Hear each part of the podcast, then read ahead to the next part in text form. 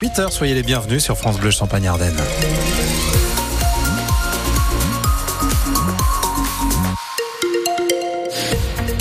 Une journée encore venteuse, pluvieuse et à noter dans les Ardennes placées en vigilance orange, pluie, inondation aujourd'hui. À 8 heures, le journal Alexis Arad. Nous vous parlions hier des bons chiffres pour le cinéma français en 2023. Eh bien, ils sont encore meilleurs dans la Marne et les Ardennes. Un rebond plus marqué qu'à l'échelle nationale. Une fréquentation en hausse de 27% au Métropolis de Charleville-Mézières.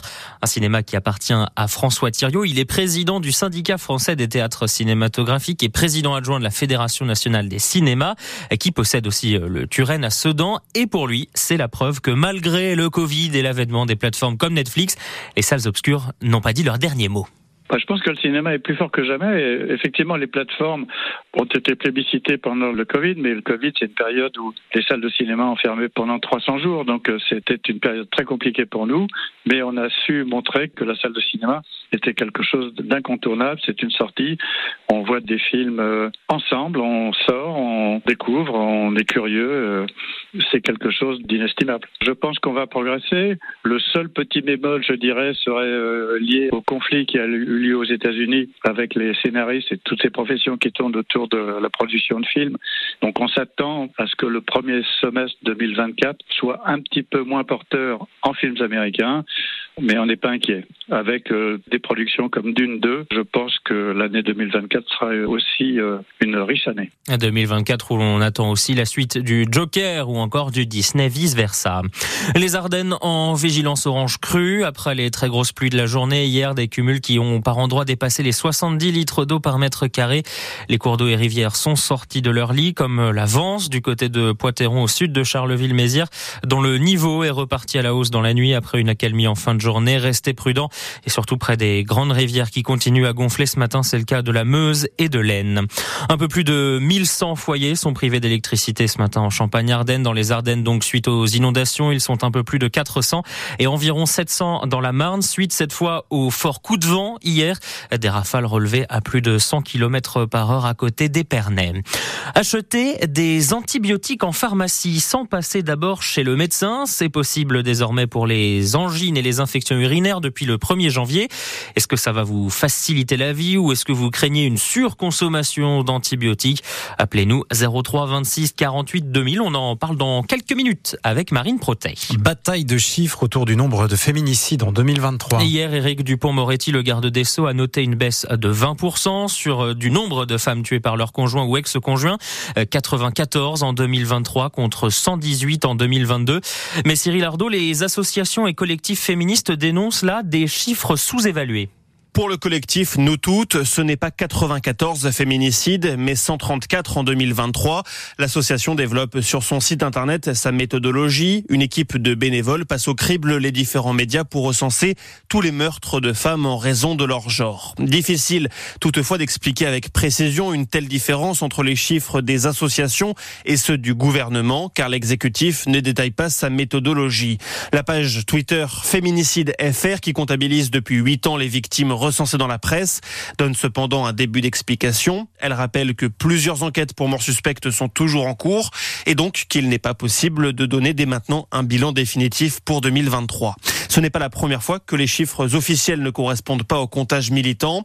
L'an passé, 118 féminicides ont été recensés par le gouvernement. C'était 147 selon le collectif Nous Toutes. Éric Dupont-Moretti qui a commenté les chiffres officiels dans le Figaro, c'est très loin d'être satisfaisant, dit-il. Il rappelle que depuis le 1er janvier 2024, tous les tribunaux français sont dotés d'un pôle spécialisé dans les violences intrafamiliales. Il compte sur l'extension des téléphones grave danger et les bracelets anti-rapprochement pour lutter contre les féminicides. Vous écoutez France Bleu Champagne Ardenne. Il est 8h04. Un gros succès pour la vente du mobilier de la briqueterie à Vinay près d'Épernay hier. L'établissement va fermer pour rénovation et la direction a mis en vente une grande partie de son mobilier. De belles pièces au charme ancien, des meubles, des lustres, des lampadaires, des tables de chevet. En tout, entre 500 et 600 pièces proposées à la vente et elles sont presque toutes parties. Hier, 98% vendues déjà. Place désormais aux travaux. Le relais et château rouvrira au printemps prochain. Ce sera un 5 étoiles de 40 chambres entièrement rénovées par son nouveau propriétaire. Le directeur de l'établissement Christophe Wigolzik nous dévoile les grandes lignes du projet de rénovation. Le but du jeu, c'est de mettre tout le personnel en adéquation avec un service 5 étoiles. On va redynamiser la restauration, un bar qui va être hyper branché, euh, une restauration avec euh, plus une brasserie le midi et un restaurant gastronomique uniquement le soir et tout le week-end. On aura des services de barbecue sur on a 4 hectares. Donc on va faire des planchas, on va faire des barbecues un peu euh, sur nos terrasses à partir du mois de mai, je pense, quand il fera beau, mai, juin, juillet, août jusqu'à septembre. Le plus important, c'est de garder l'âme de l'entreprise, puisque c'est pour ça que je suis venu à la briqueterie. Et donc on garde l'intégralité du personnel et on va les recruter. Euh, alors les annonces vont apparaître euh, à partir de la semaine prochaine, mais on recrute euh, jardiniers, des chefs de rang, des serveurs, réceptionnistes, des night chefs de cuisine, sous-chefs, voilà, beaucoup de postes à pourvoir. Et le but du jeu, c'est de reconstituer une équipe complète pour la réouverture le 27 mars. Et voilà pour la nouvelle briqueterie à Le lac du Der fête ses 50 ans de service. Après 6 ans de travaux, il commençait à se remplir pour la première fois en janvier 1974. On fête cet anniversaire du lac de rétention de la Marne sur France Bleu Champagne-Ardenne ce matin entre 10h et 11h dans Bienvenue chez vous. Grégory Duchâtel reçoit Alain van der Schoten, le directeur du musée du pays du Der. Et Nicolas, ce matin, on vous aide à vous hmm. débarrasser du cadavre que vous avez à la maison. Ah bon, vous appelez la police scientifique? Celui de votre sapin de Noël, ça va, on ah, n'aura pas besoin de la police. Il existe des lieux de collecte à Chalon jusqu'au 19 janvier et à Reims. 22 points de récupération de sapins mis en place jusqu'au 31 janvier. Une seule condition, il faut ramener le sapin sans décoration et sans sac.